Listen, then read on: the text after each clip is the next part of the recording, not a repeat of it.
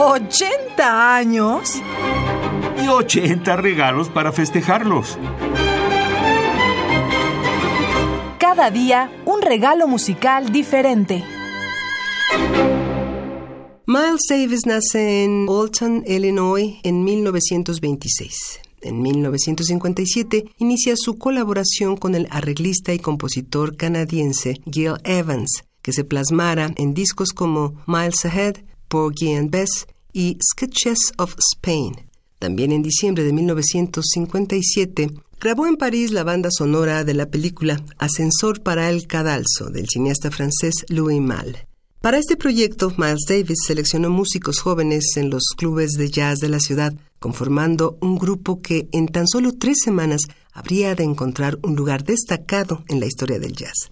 La banda sonora se caracteriza por no tener un leitmotiv concreto, un tema estelar, un concepto totalmente revolucionario en la época, y por ser una de las partituras más densas y sugerentes de la historia del cine. Nunca una música se había asociado a un largometraje de esta manera.